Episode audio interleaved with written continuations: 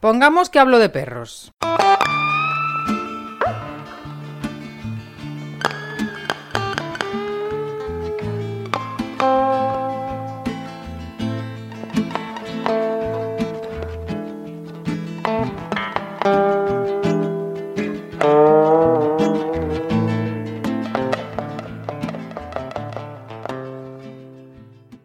Bienvenido al tercer tramo del viaje Pongamos que hablo de perros. En este episodio salimos a pasear con un hombre que de cierto modo da envidia a todo educador canino. Se apellida Hueso. Raúl Hueso está desde hace tiempo dentro de la educación canina. Por ejemplo, lleva unos 10 años como técnico en intervenciones asistidas con animales en el Centro Psicológico Espacio Ítaca, en Zaragoza.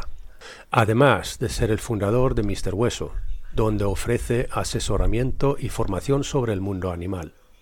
A través de Mr. Hueso, Raúl enseña a las personas a ser felices con sus animales, a ver a través de sus ojos y conseguir que su convivencia sea beneficiosa para todas.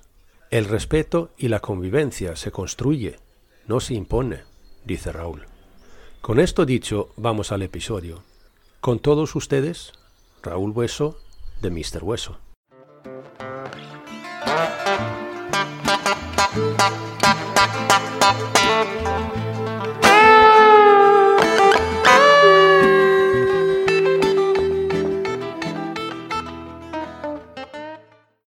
sacamos al pase, eh, a pasear a nuestro perro, ¿qué, es lo que realmente nos qué deberíamos pensar? ¿Qué, deberíamos tener en mente cuando salimos por la puerta? O hasta que antes, ¿no?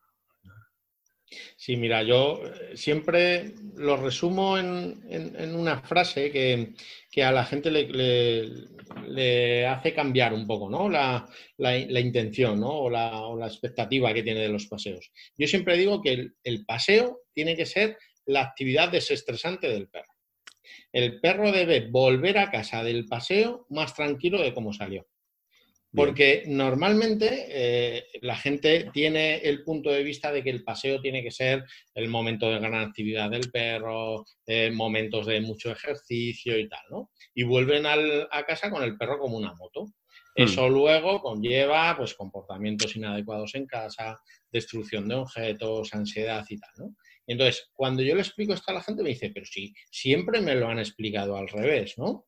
Entonces, creo que es un punto de partida interesante, ¿no? Tu perro el paseo le viene bien para recuperar un poco el estrés que le causa estar solo en casa, no poder eh, ver a sus amigos, no poder hacer sus necesidades, no poder jugar, no poder darse un paseo. Eso le genera estrés y el paseo debe reducirlo. El paseo debe ser algo beneficioso y constructivo. Entonces, pues bueno, es un punto de partida que, que a muchas personas ya le hace decir, oye, pues igual todo lo que estaba haciendo hasta ahora, igual le tengo que dar una vuelta, ¿eh? porque a lo mejor vamos por ahí, ¿no? Entonces, pues bueno, es una forma, ¿no? De, resumírselo y, que lo vean de una forma, pues eso, desde el punto de vista del perro, ¿no? Porque, porque, claro, cuando las personas salimos a pasear, suele ser, em, bueno, yo les explico, ¿no? Tú cuando has tenido un día eh, de trabajo eh, complejo, una temporada con mucho estrés, ¿Tú para qué sales a pasear? Hoy, pues para liberarme, para estirar un poco músculos, para relajarme, para, oye, pues para respirar un poco de aire limpio. Digo, vale, pues si tu perro es lo mismo. Si es que también necesita todo eso. ¿vale? O tú sales de trabajar y lo que te apetece es irte a correr detrás de una pelota, ¿vale? Pues hombre, en un momento dado te puedes ir a echar un partido de fútbol, pero no es la, actividad principal, ¿no? Entonces, hmm. eh, pues bueno, es, una forma ¿no? de, ponerse en el lugar de, los perros ¿no? y, entender que si están en nuestras casas ha sido por decisión nuestra. ¿vale? Entonces, que un perro esté dentro de una casa y eso le limita la gran mayoría de sus comportamientos naturales, pues en el paseo nos tenemos que centrar en ofrecérselos. Es su momento, es el momento compartido.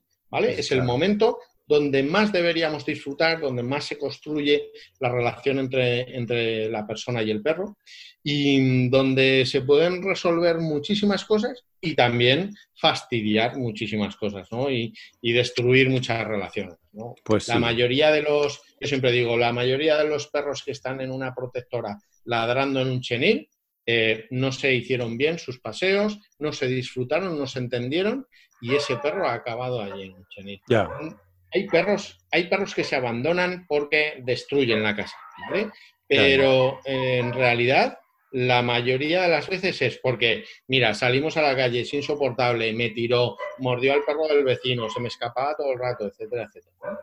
Y, bueno, a veces con una pequeña charlita, una formación o entender un poquito más a tu perro, puedes resolver y que ese perro, en vez de estar abandonado, pues pueda eh, vivir con su familia una vez que le han entendido. Entonces, yo creo que explicarle a la gente cómo se hacen bien los paseos resuelve o podría resolver muchos de los abandonos de animales, de que, la sociedad entienda más cómo, cómo, deberían ser los paseos, ¿no? ¿Qué, aportan los paseos a los perros?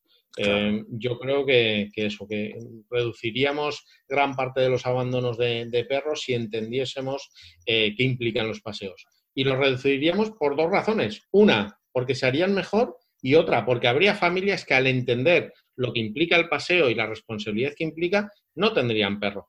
Y eso ya ah, aliviaría bastante muchos, eh, muchas incorporaciones de, animales a casas donde, bueno, pues era un capricho, no se entendía muy bien. Ya, no, bueno, pues si yo como tengo jardín, con que esté un poco en el jardín un rato, ya está. No, no, eso no es así, ¿no? Y cuando se dan cuenta de que no, entonces, oye, mira, es que no puedo tener al perro, que tiene alergia a mi hijo, ¿no? O cualquier otra eh, excusa. Sí, sí, sí, sí. No, es que, por ejemplo, yo tengo otro de estos y es que, eh, vale, yo estoy también en una, una, asociación que se llama Happy Galgo, que, que eh, no, no estamos gestionando nada de adopciones, ni acogidas, ni rescates, ni nada de eso. Nosotros ayudamos un, poquito, poquito, con logística y con economía y tal, de, con, de, a, a, las asociaciones que sí que se dedican a eso y desgraciadamente tienen problemas para luego resolver problemas de financiación y de logística. ¿no? Eh, y también, por ejemplo, hacemos algo, algo de soporte eh, a, familias con perros adoptados y tal. ¿no? Y, em, y, como somos una asociación, en, digamos, en protección animal, eh, hay gente que contactan, oye, pero ¿tenéis algún animal que un perro que se pueda adoptar? Bueno, no, pero de todas formas podíamos ayudar, ¿no? Em, bueno, ¿qué tal? Y es que, no, es que yo creo que necesito un perro que me saque a pasear. Que me saque de casa. Y digo, pues no. No. O sea, si no sales ahora, no vas a salir después. El, caso es que, que, el que busca un perro para darle ejercicio a sí mismo eh, no, entonces tiene que motivarse de otra forma y luego incorporar al perro. Porque el perro está ahí y lo sacarás tres, dos, cuatro veces y luego ya vuelves al sofá. Un mes después eh, se le ha olvidado ya lo de hacer deporte, lo de salir a andar. Claro. Nada, eso ya pasó a la historia. Mm. Sí, sí. Porque desgraciadamente es eso también, ¿no? O sea, que tenemos el perro de compañía para acompañarnos a nosotros, ¿no? ¿Para qué, vamos a nosotros a acompañar al perro? Eh, quiero decir, claro. A veces, como tú bien decías antes, o sea, que de, empatizar con el perro, ¿no? O sea, ponerse en la piel del perro. Pero como, como el perro está ahí para acompañarme a mí, ¿qué más da? Mira, yo, yo siempre que, ayudo a, resolver el comportamiento o el bienestar de, un animal, mm. eh, siempre hay que empezar porque el animal pueda tomar decisiones por sí mismo. Porque normalmente prácticamente el 100% de las decisiones las tomamos. Decidimos qué come, cuándo come, cuándo mea, con qué perro se saluda, a qué distancia va de nosotros, si puede andar, si puede correr, a qué juega, etcétera, etcétera. Entonces, em, los perros al final, ¿qué les queda en la vida?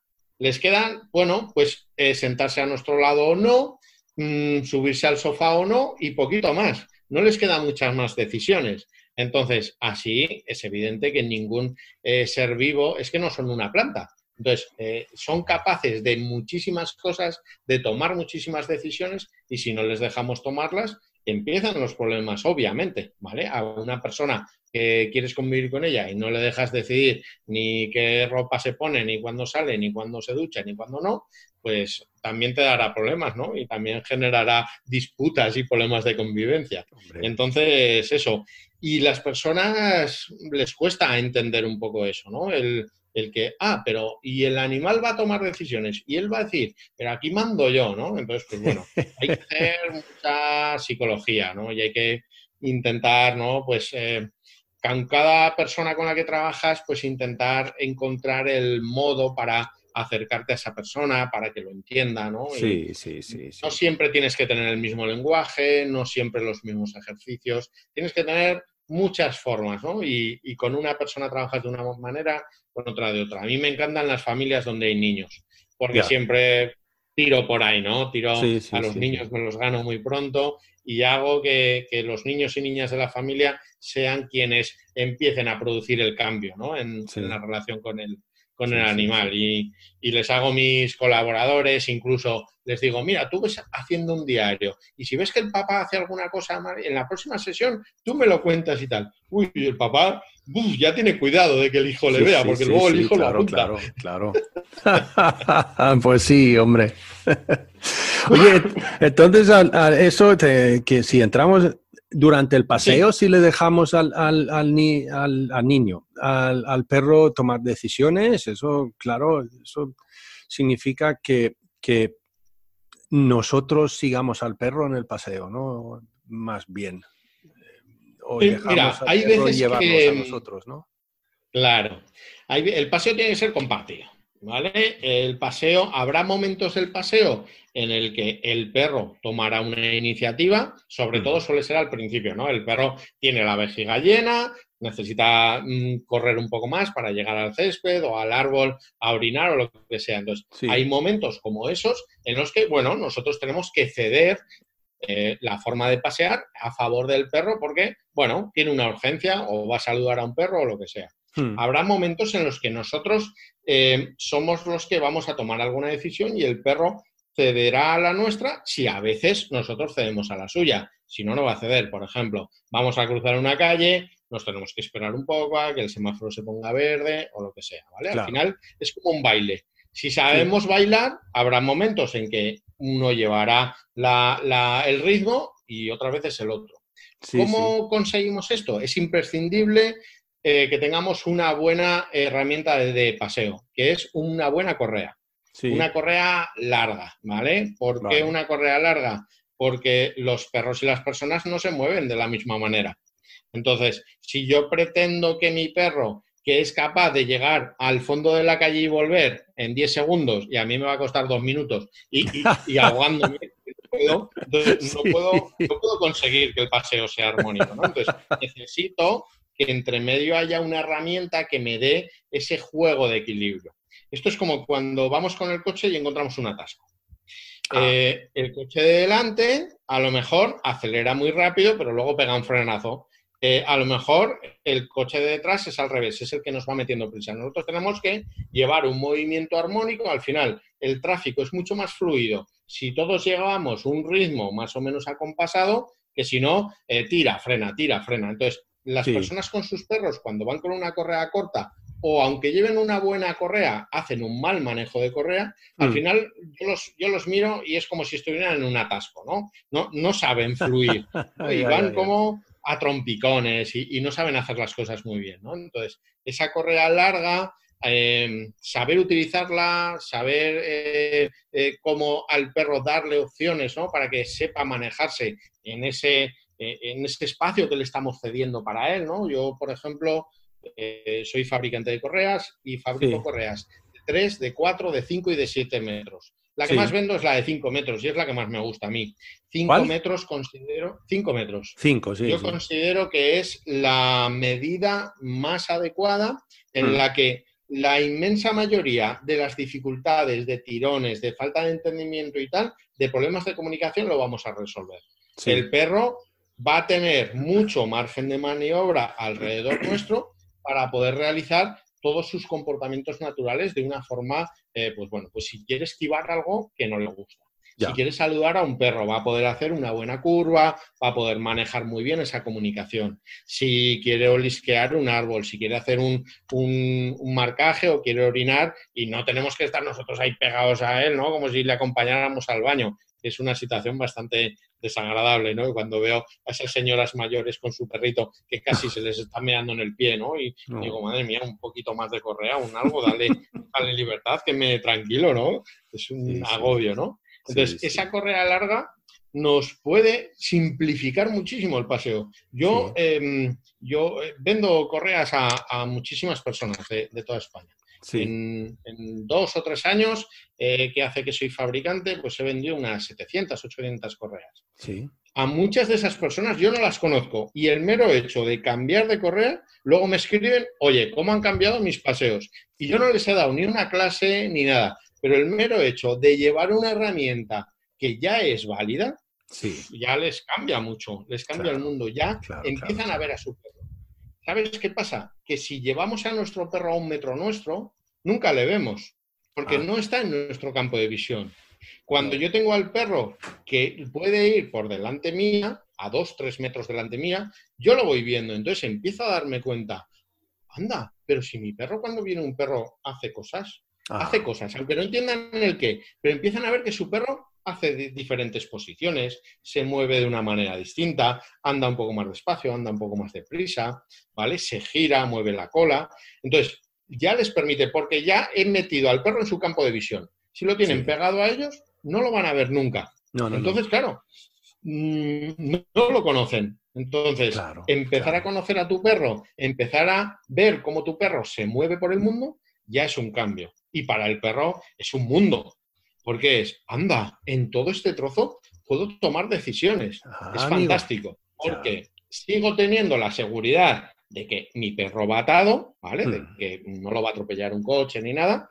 Pero mi perro, en ese margen, ya le estoy dando muchas, em, muchos momentos en los que puede tomar una decisión.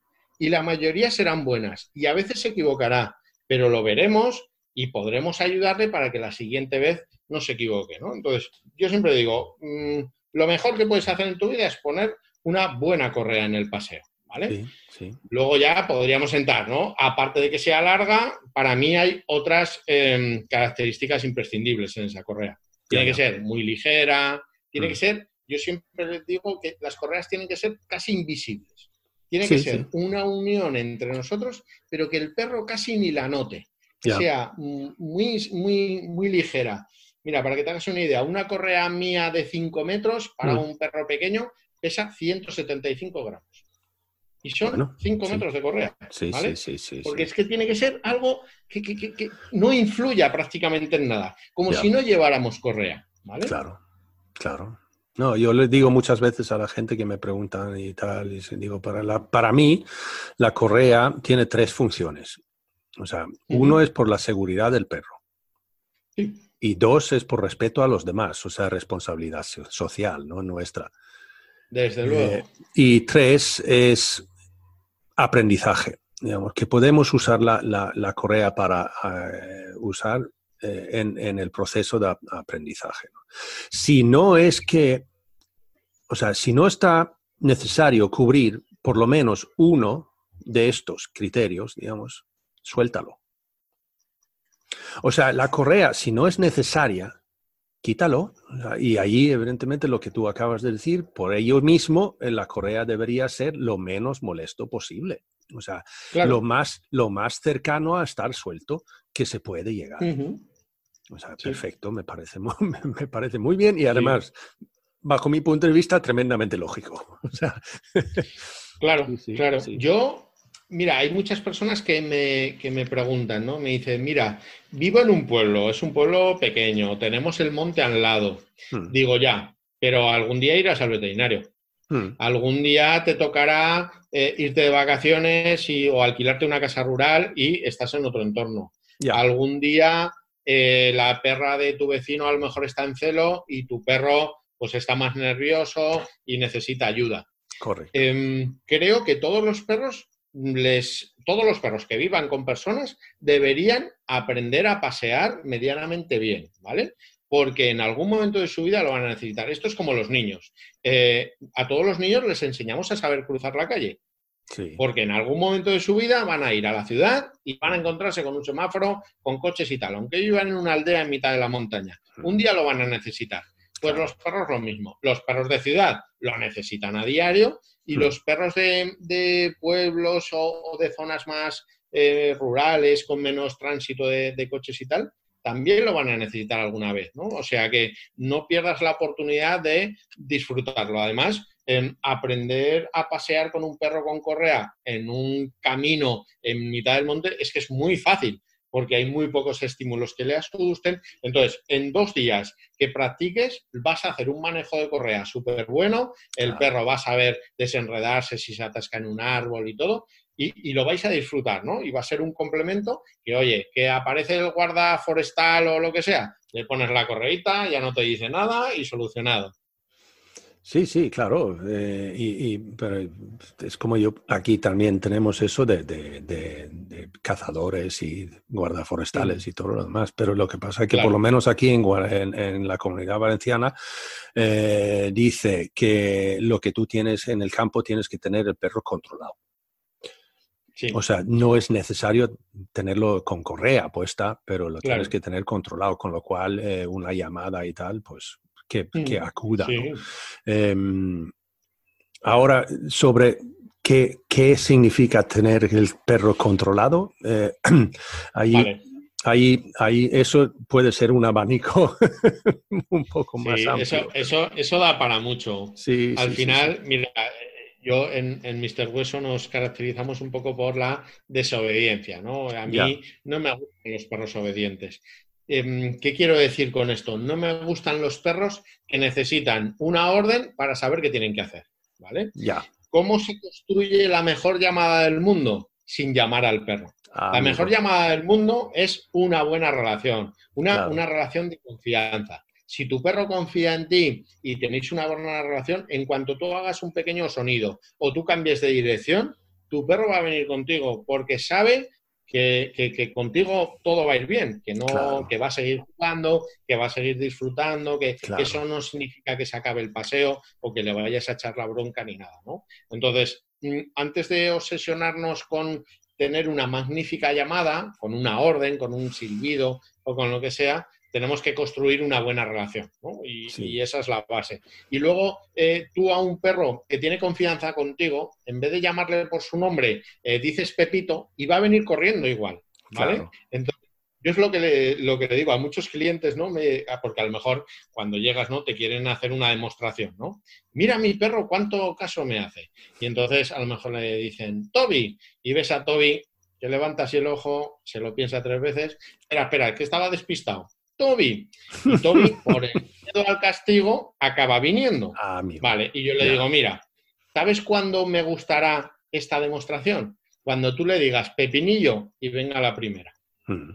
¿Vale? Porque es otra, eh, porque habrás conseguido que tu relación sea buena, que ya no, no, no, no tengas esa obsesión, ¿no? Porque tu perro tiene que obedecer a esa llamada, sino tenéis una relación fantástica. Y sin decirle nada, si tú vas por un camino y tú, tú, tomas un camino y el perro iba adelante, en cuanto se dé cuenta que tú has ido por el de la derecha y iba por la izquierda, va a venir corriendo contigo. No le falta ni que le llames. Claro. Yo hasta que te digo, eh, los míos, tengo, tengo, salgo al campo con cuatro, ¿no? y son dos, dos, galgos y un, un, una mezcla de, de, una madre galga y el padre es un supuesto, ¿no? O sea que no tenemos ni zorra, pero bueno. Em, eh, y luego tengo un mix de, yo qué sé, un cóctel de sabuesos. Em, vale. y estos los suelto yo por el campo y no creo, sí que les he llamado, sí. Les he silbado, sí. Pero dos veces al año. Claro. Porque lo que hago yo es que, que si, y claro, sí que se van se van y pueden pasar un par de minutos y no tengo ni idea dónde están. Vale, bien, perfecto. Em, y a lo mejor me incomoda en alguna situación. Y si yo estoy caminando, lo que hago es simplemente me paro. Me paro, me mantengo en silencio y lo juro que tarda menos de 30 segundos y tengo los, los cuatro conmigo. Y yo le llamo, he llegado, digamos, a llamar eso la llamada silenciosa. O sea, y no se trata de que yo controle los perros. Sí, entre comillas, sí, lo es. Porque los, los quiero controlar dónde están y tal. Vale, bien. Pero para calmarme a mí, no para... Em, pero lo que, lo que se ve ahí es que ellos controlan. Ellos controlan, saben perfectamente dónde estoy yo. Y en el momento que yo me paro, entonces algo ha pasado. Porque se ha parado el tío. Vale, pues vamos a tener que ir ahí a ver. Vamos a buscarle que no vaya a ser que se nos haya perdido este tío. Exacto. vamos a buscarle, que, ya sabéis que, es más lento, más torpe. Vamos es a bastante despistado. pues sí, pues sí. pero es eso, ¿no? O sea que, bueno, eh, es que lo, cuando, cuando lo tienes metido en, dentro de ti, que eso es lo que debe haber y lo que, lo que como debería ser, ¿no? Em, es muy difícil para, o, sea, gente que, que, no, que no, y a lo mejor tienen ansia de soltar al perro desde el principio. O sea, que se me, se me va a ir. O sea, es muy difícil. Eh, y ahí, como tú decías antes, o sea, que ir a hablar con gente no puedes entrar como un bulldozer y pasarles por encima y decir, mira, está mal. Em, eh, nosotros, como, cuando tenemos casos, nosotros, como tú decías antes, ¿no? necesitamos empatizar con la persona y, o las personas y ponernos nosotros en, en su piel. ¿no? Pero en, general yo digo, mira, si, si, si no llamas a tu perro nunca, en el momento que le llamas, entonces sabrá que, hostia, me está llamando. Claro, claro. Y yo he dicho además, o sea, que yo hasta que te digo, en el momento que yo llamo, en ese momento puede ser que no quiero que venga. Yo solo quiero que pare en seco en el, donde esté y que no se mueva. Porque puede haber algún tipo de peligro y si viene a mí corriendo, puede pasar diez veces peor. Con lo cual, a veces se, es únicamente que, ¡eh! Y lo que yo quiero conseguir ahí es que el perro se pare y mire, que ponga atención hacia mí. Y yo entonces puedo darle algún tipo de señal que nunca he enseñado, nunca he entrenado ni nada, ¿sabes? Pero básicamente el perro, si yo hago con la mano hacia mí, lo entiende.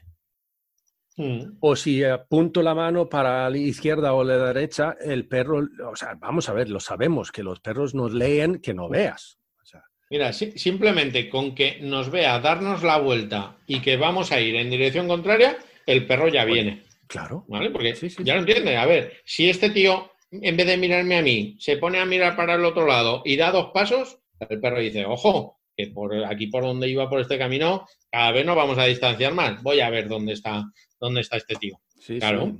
Y como yo digo muchas veces. Pero eso se construye por eso, porque tenemos una buena. Porque has ah. construido una buena confianza con, tus perros, una buena relación, un buen vínculo, ¿vale? Entonces, eh, tus perros eh, no ven nada malo en acudir a ti.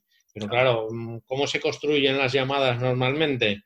Eh, que vengas, que tal, que no sé qué. Y cuando viene este castigo, pues hombre, pues obviamente pues irá una o dos veces y a la tercera ya no irá, ¿no? Entonces, em, bueno, es, un, es, cambiar el concepto. Al final nuestro trabajo, yo siempre lo digo, yo no, yo no enseño a los perros prácticamente nada. O sea, yo les enseño a, tomar decisiones, ah. pero no, no, les enseño cosas que yo sepa, sino les ayudo a que ellos se den cuenta de lo que saben ellos mismos, ¿vale? Lo que sí que tenemos mucho trabajo es con las personas. Eh, obviamente, tenemos que enseñarles qué animal tienen. Yo, uno de los hashtags que uso mucho cuando voy a conocer perros es eh, Mr. Hueso te presenta a tu perro. Y yo a ah, las familias perros que a lo mejor llevan ocho años con ellos y yo les presento a tu perro, oye, mira, es que tu perro es que no le gusta eso, le gusta eso otro. Tu perro, cuando está haciendo esto, no te está queriendo, te está diciendo que le dejes en paz. Y les voy enseñando cómo realmente su perro eh, tienen que empezar a verlo, ¿no? Y las familias que quieren dar ese paso y decir, vale, oye, pues vamos a ver lo que dices, lo que dices, a ver si, si tienes razón, pasan a un cambio de vida eh, muchísimo más eh, mm, entretenido, beneficioso, disfrutan muchísimo más de su perro. Entonces es eso, es un cambio de las personas, ¿no? Por eso, eh, bueno, nuestra próxima formación va un poco por ahí, ¿no? Em, cómo las personas nos relacionamos con nuestros animales, ¿no? Porque si no cambiamos nosotros, pues nuestro perro hará lo que pueda, ¿no? Dentro de las circunstancias que no suelen ser fáciles. Se adaptan a nosotros es, Y a veces se adaptan de una forma, mm, o a veces, eh, bastantes veces, se adaptan en una forma anulándose a sí mismo. Eh, sí, Y es muy, a veces es tremendamente triste ver eso. claro. Hay, hay muchos perros con una tristeza y una apatía terrible. Porque si al final por todo me vas a castigar, pues no hago nada, no disfruto de nada, no sé tener amigos, por la calle no disfruto de nada, ningún juego me apetece, no sé jugar, me pones la comida y yo qué sé, todos los días me pones esto que no me gusta. Hmm. Claro, es una vida pues muy, muy mala, ¿no? Muy pobre. Entonces, hay tantas cosas que podemos hacer por, ayudarles. Y cuando un perro eh, está disfrutando, es que cambia totalmente, ¿no? Y, le ves cómo se mueve, cómo disfruta, es una gozada, ¿no? Es, una de las cosas que, yo ahora echo de menos en esto del confinamiento, ¿no? El, en la parte de toquitear con los perros, porque la parte de trabajar con los humanos la puedes seguir haciendo online, pero, pero el no tener a, ese perro al lado y, decir, y decirle a la familia en dos minutos, mira, ¿habéis visto que le encanta que le acariciéis aquí? Ah, sí, Ah, pues no lo sabía. Me ha costado un momento eh, simplemente toquiteándolo y leyendo un poco qué reacciones tiene el perro, ¿no? Pues esas cosas eh, son las que se echan un poco en falta ahora, ¿no? Todavía. A ver si podemos recuperar una cierta normalidad, ¿no? En, los próximos semanas o meses. Sí, eh, meses. queremos, queremos muy mucho que sea semanas, pero yo creo que es mejor si lo ponemos el objetivo en meses y así podemos acortar si hace falta en vez de alargar. Oye, ahora, otra cosa, tú sí, hemos tocado que, que, fabricas correas, pero también eres el, representante en España del, de arneses. De Aquijana. Ah, amigo. Aquijana es una marca italiana. Mira, la historia de Aquijana es, curiosa, ¿no? Eh, era un, es un matrimonio que tenía dificultades con, uno de sus perros.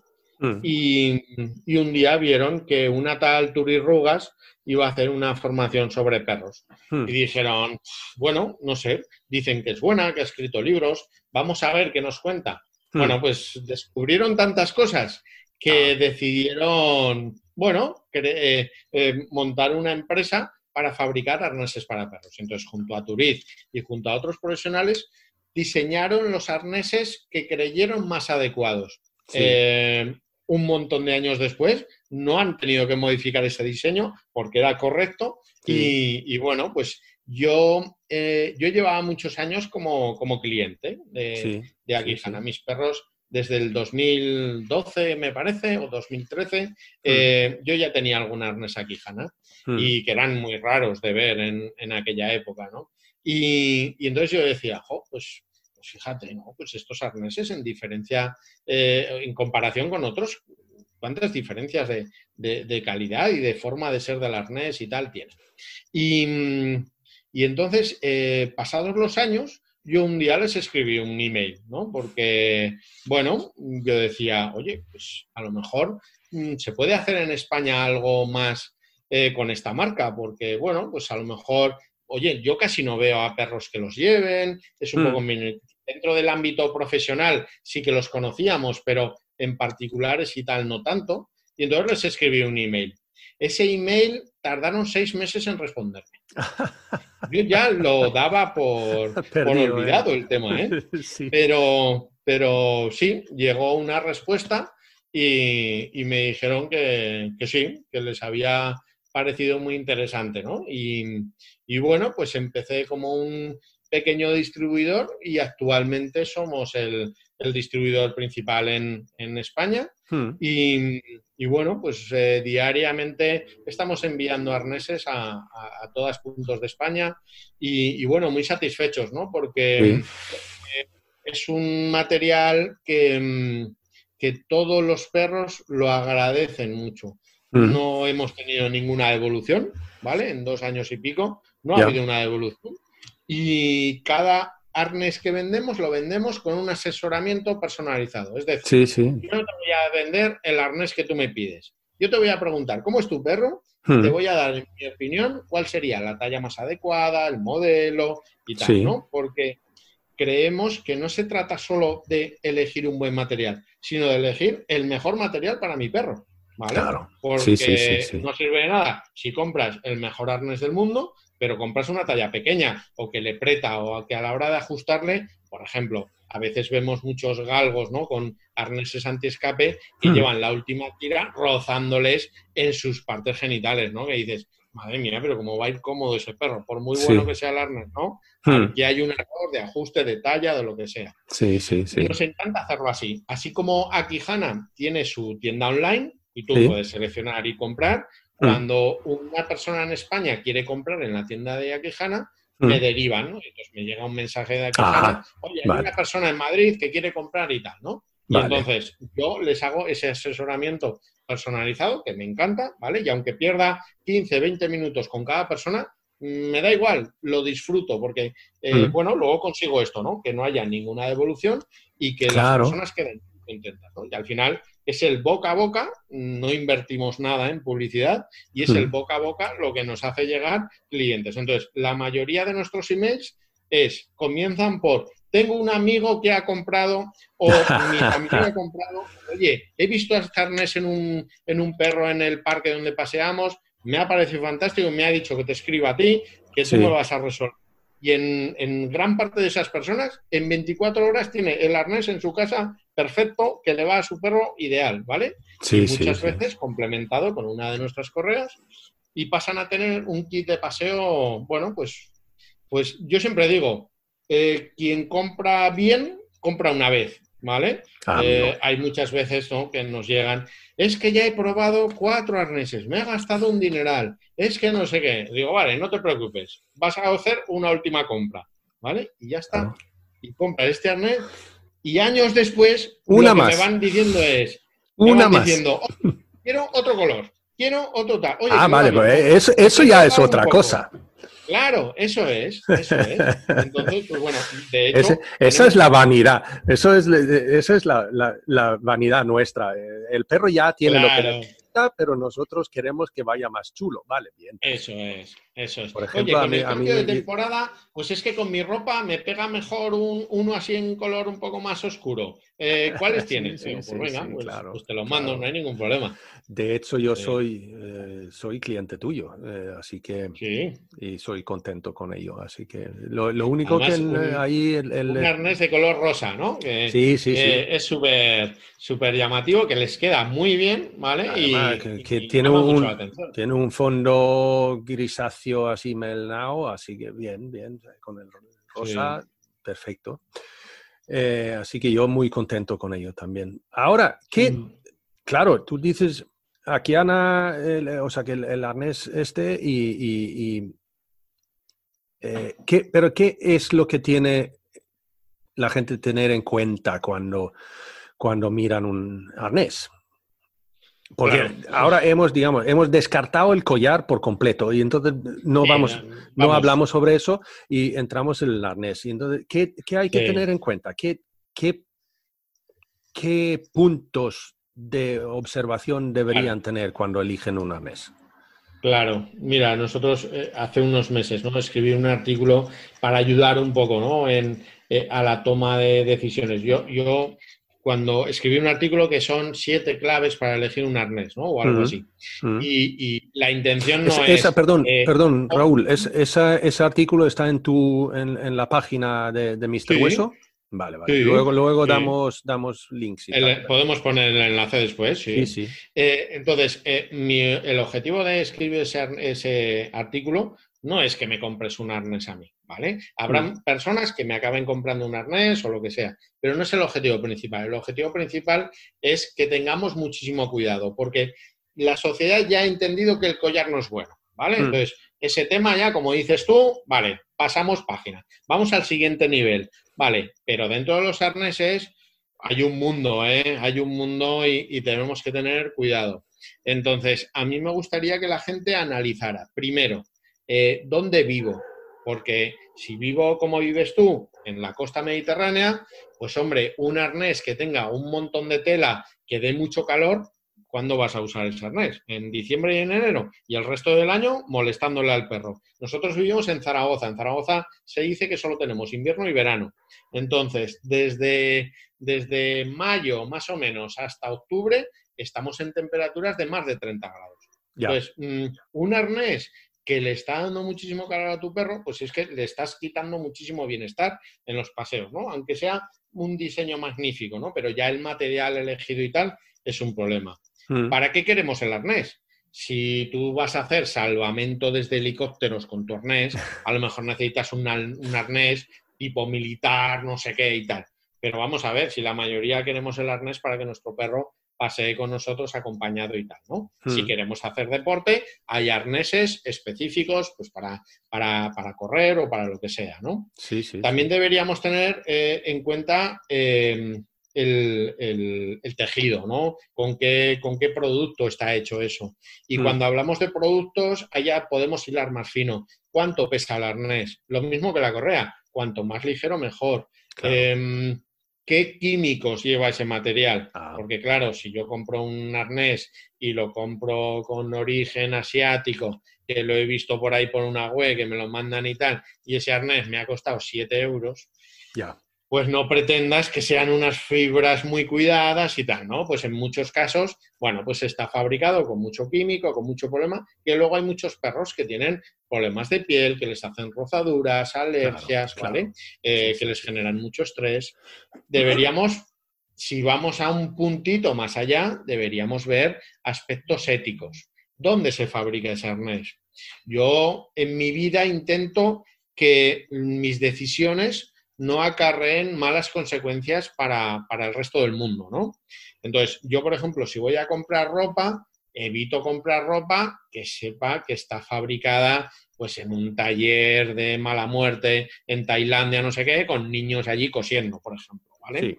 Eh, pues cuando voy a comprar material para mi perro, lo mismo, ¿vale? Entonces, hay que mirar muy bien. ¿Qué ocurre? Que muchas marcas em, venden productos que no están fabricados por ellos ellos ponen la etiqueta, ¿vale? No voy a nombrar ninguna, ¿no? Por, respeto, pero hay muchas gamas de, cosas de perros que dices, vamos a ver, esta empresa, ¿cómo puede tener un catálogo de 5.000 productos? No fabrica esos 5.000. A lo mejor fabrica 100 y el resto los compra a proveedores de vete tú a saber dónde y les pone su etiqueta.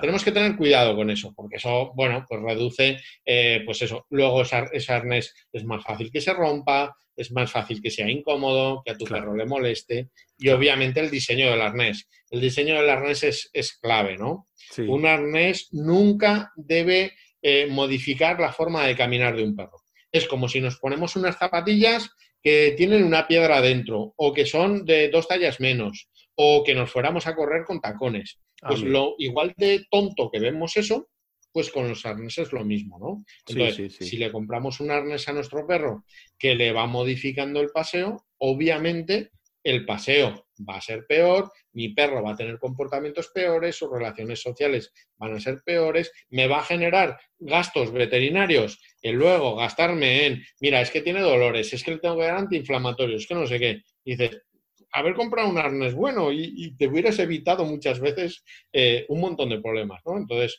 son muchas cosas a analizar, ¿no? Y bueno, yo como profesional, eh, a, mí, a mí me gusta y me toca pues conocer lo que hay en el mercado. Y entonces a veces compro arneses de algunas marcas Ah, o voy a tiendas y miro bien todas las costuras de los arneses, de qué material está, miro la etiqueta, a ver quién es el fabricante, de dónde viene y tal, ¿no? Para conocer el mercado, ¿no? Y, jo, la mayoría de lo que me encuentro me da mucha pena, me da mucha pena porque no es un, un material, yo no se lo pondría a mi perro, ¿no? La mayoría de, de las cosas que veo en tiendas, yo no se lo pondría.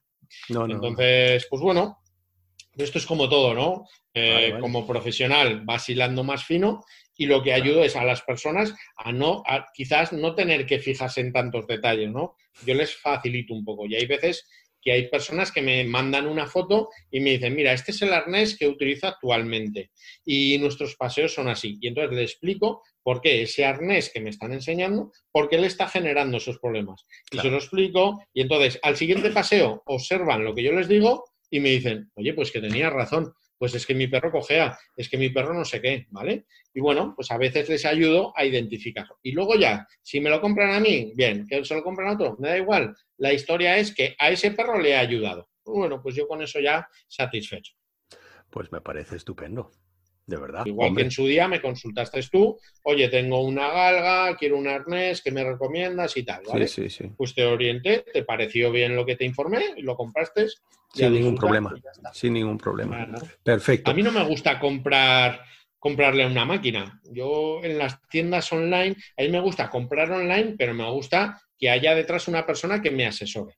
Entonces, yo esto de entrar en Ah. una página, elige el modelo, elige la talla y dices, vale, ¿y qué me va a llegar? Y este es el adecuado, este no, ¿no? Entonces, como no me gusta, yo lo que ofrezco es, no, mira, yo estoy detrás, yo respondo a la inmensa mayoría de esos emails que llegan Claro. y, y soy yo quien te estoy ayudando, ¿no? Entonces, Sí, sí, sí. bueno, sí. creo que es más, para mí, ya me hago mayor, ¿no? Y quizás soy de, de la vieja escuela, de ir a la tienda, de... de- de que No, pero yo, yo ayuden, creo que aún así, yo creo que la gente, eh, además, o sea, que si, si, si tú haces ese servicio personal, eso significa que yo, por lo menos, en el otro lado, creo que esta persona que me está dando este servicio eh, se siente responsable del producto que está asesorando, ¿no? Con lo cual, Claro.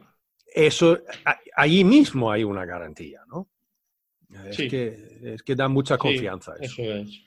Eso es. Eh, eh, Cuando a mí me preguntan, están hablando con el fabricante, en el caso de las correas, yo las he diseñado y, y yo las no con mis manos, pero, yo eh, organizo quién me las fabrica y, y Mm, tal. mm, mm. Y, y con los arneses, yo soy el que conozco toda la gama. Además, pues eso, aquí Hanna son, me parece que son 14 o 15 tallas diferentes, eh, mm. 15 colores diferentes, entonces hay muchas combinaciones. Y bueno, Claro. pues un asesoramiento viene muy bien, ¿no? Para, Sí, sí, para sí, eso, pues para acabar teniendo el material de paseo más agradable, ¿no? Y Claro. a mí me encantaría cuando voy a comprarme zapatillas poder decirle, mira, mis paseos son así, me gusta ir por la ciudad, a veces voy Pues por el campo y tal. ¿Qué zapatillas me tocan? Tú Claro. vas a una tienda, le dices eso y el chico te dice, chico, no sé, coge unas, ¿no? Ya. Entonces, pues bueno, Vale.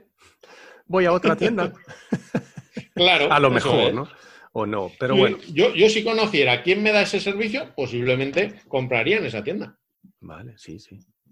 Raúl Hueso, esto ha sido un gran placer, de verdad. Eh. Vamos a redondear un poquito este- esta charla y simplemente eh, terminamos con, con lo que eh, la gente que, que le ha gustado lo que acabas de, de decir y tu, tu- tu- tu filosofía y todo lo demás sobre el paseo y, y correas y arneses. Em, Si les gustan contactar con, contigo y con tus servicios, ¿dónde, dónde se dirigen? Sí, mira, la forma más eh, fácil es, o, o- o más cómoda, porque le voy a poder informar de la mejor manera, es el email. Mm, Raúl arroba mrhueso.com, ¿vale? Sí. Esa es la forma más fácil. Si entran en la web, mrhueso.com, hay una sección de contacto, allí mismo pueden Sí. escribirme y me llega el email igual. O sea, que tú ¿Por qué a estás través en, de en- email? Vale, tú estás en, en mrhueso.com, ¿no? mr Sí, hueso. mrhueso.com. Vale. Eso es. Perfecto. ¿Por qué por email? Porque yo con el email puedo ampliarles. Entonces, yo normalmente cuando respondo emails ya les mando, mira, y mírate este artículo donde amplío información, donde tal, porque por teléfono eh, igual me tendría que estar cuatro horas con cada llamada. Oye, mira que no sé qué, oye, mira qué tal, ¿no? Entonces, Sí, sí, a través sí. del email yo te mando la respuesta, la analizas cuando quieras. No me gustan las compras impulsivas. Es algo No, que tampoco quiero hacer. Entonces, yo prefiero mandarte la información y tú te lo miras, haces cálculos, mm, haces cuentas, lo que quieras, ¿vale? Y si Sí. al final me quieres comprar, vas a ser un cliente que ha decidido comprar de forma pausada y de forma eh, adecuada y seguro Mm. que vas a hacer la compra mejor, ¿no? Entonces, las compras compulsivas a veces nos llevan, ¿no? Pues a que, a que, bueno, elijamos mal o lo que sea. Sí, Entonces, perfecto. bueno, intento que todo el protocolo ¿no? Eh, sea, sea ese, ¿no? Que sea con calma y sea con paciencia y sea haciéndolo bien. Y en 24 horas tienes el arnés en casa. O sea que Sí, esto no significa que luego, el- luego sea lento, ¿no? Que tengas tu No, no. Eso está claro. ¿Estás en, en redes sociales también? ¿En, en Facebook? ¿Qué? Sí, Facebook, Instagram, si buscan Mr. Hueso, además es fácil porque eh, sale un muñeco que soy así, más o menos.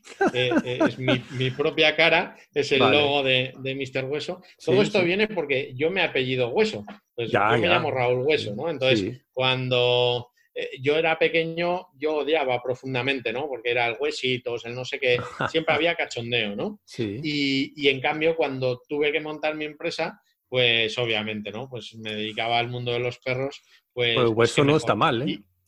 Y, y muchísima gente me pregunta, ¡jo, vaya nombre comercial! Digo, no, es mi apellido también. Ah, no fastidies. allí Oye, no pues te ven- encaja perfecto, ¿no? Sí, claro, Claro. allí no viene mal.